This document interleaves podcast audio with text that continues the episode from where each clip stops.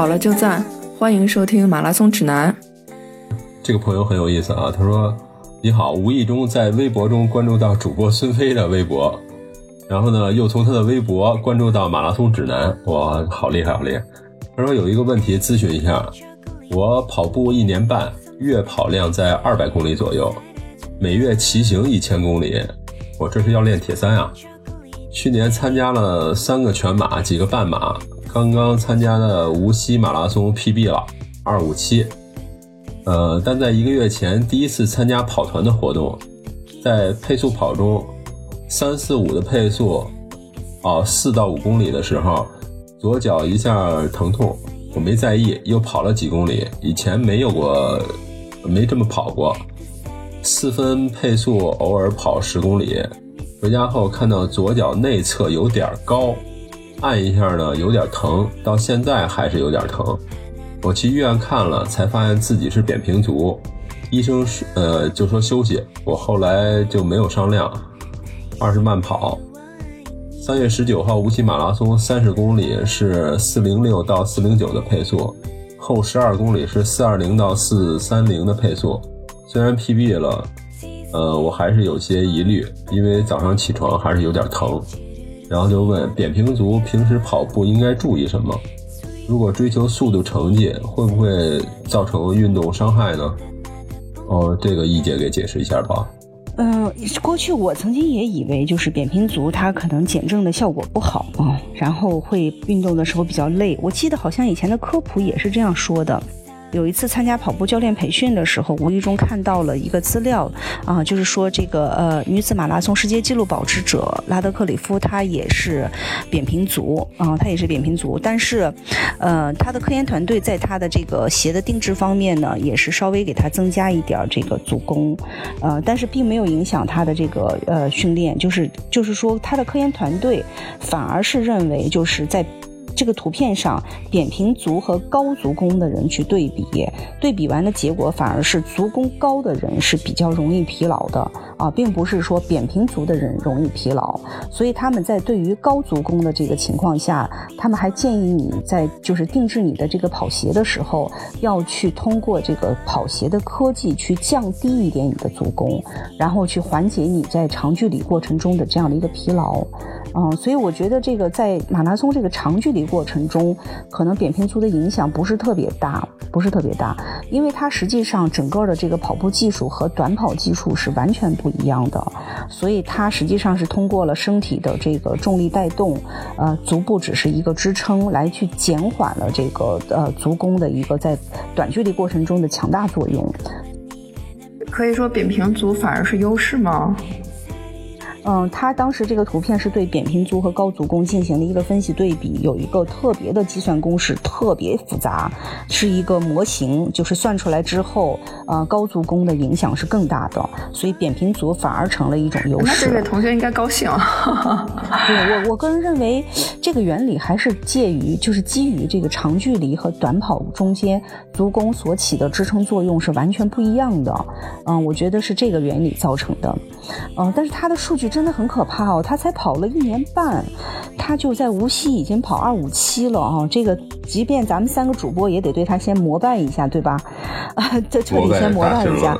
对，嗯，但是他就是在这个他疼的原因，还是在配速跑的过程中，用三四五的配速去跟跑了一个四五公里啊，突然出现了一个疼痛，而且他没有注意，他又跑了，又跑了之后他就开始疼。嗯，我我是感觉就是说，肯定这里头他是有天分的。一年半的时间跑到这么好的一个水平，二五七基本上他也基本上就是在一个刚刚四分的配速去跑了一个整体的这个马拉松，应该说是应该是一个超级天赋。嗯，但是我还是觉得，就是即便是有天赋的人啊，我也觉得他要呃通过时间的积累先保护自己，嗯，就是不要过度的去消耗自己，因为你毕竟刚刚开始跑。跑步一年半，说实话，马拉松这个距离对于一年半来说，还处在一个没脱离处女新手这么一个阶段。我个人认为，嗯，就是基本上跑得特别好的人，嗯，我感觉都得在五年以上。五年以上以后，他真的就是出神入化，能够完全把控自己的身体，把控自己的节奏。嗯，如果说在刚开始起步的一两年里头，就是特别的追强度、特别追速度的话，嗯，有可能对身体的伤害还是蛮大的，因为他身体各项机能指标并没有一个完全的适应，而且这种反应就表现在，比如说他三四五配速跑四五公里的时候，他其实，呃，有的时候强度拉到你的极限的时候，就是那么一个点，你就开始疼。啊，你会觉得我以前没有疼过，可能以前就是这个点它没有支撑到这么大的一个强度。但是很多伤是没有前兆，就是它是已经到极限的时候，一瞬间咵嚓就断了，就掉链子了，就是这么一个感受。嗯，所以我我还是建议他一年半的时间，既然已经跑得这么好了啊，就不要急于每次都去 PB，每次都去拉三四五这样的速度，多一些慢跑。嗯，即便是我认识的朋友，也是这次在无锡二五九，有他也是跑出了自己的 PB，也是进了这个三小时俱乐部。我看到他平时至少百分之六十的时间是在，呃五分半到六分半这样的一个速度去做一个有氧慢跑，尤其是晨跑的时候。其实这个对于身体，呃，从你排泄废物角度啊，从机能来调节来说，是一个特别好的一个保护。嗯，有氧是这个在长距离训练中一个必须要做的一件事情啊，不能经常去追速度，这是一个建议。嗯，而且就是我感觉就是就这个同学，在这个这个来信里面表达出了特别急迫的想，就是马上再创造更好成绩的这个心情啊。然后那其实我们这个就是之前也说，全力跑一场马拉松的恢复期是二十八天，这个就是无锡刚刚 PP 之后，然后呃，其实这个同学给我们的来信的时间是无锡刚刚结束的时候，那其实到现在的时候已经有一段时间了啊。但是说他这个同学是刚刚结束这个无锡，刚刚 PB，然后就心里想的就是要再次 PB，所以我觉得这个好像是就是挺典型的，就是很多跑友的一个心情，就是希望我这一年跑很多马拉松，然后场场都全力以赴，场场都 PB，所以这个这个心态可能就是不是那么健康啊，就是从理论上讲，一年一次全力 PB 是比较健康和科学的。哎，对你这个提醒特别好。我刚才又仔细看了一下这个问题，他实际上是带伤上阵跑的无锡，他是在无锡前一个月，对吧？在这个参加跑团活动的时候，然后有一点疼，他没有注意，然后仍然这样在无锡马拉松 PB 二五七。嗯，这个你这个建议是特别好的，就是确确实实是第一个，就是说你不能呃，既然已经有伤了，还要去追 PB 啊，这个真是身体超负荷之后，你再去调养的时候花出的。代价是成倍的，嗯，还不如之前就去去好好调养，因为比赛毕竟有的是，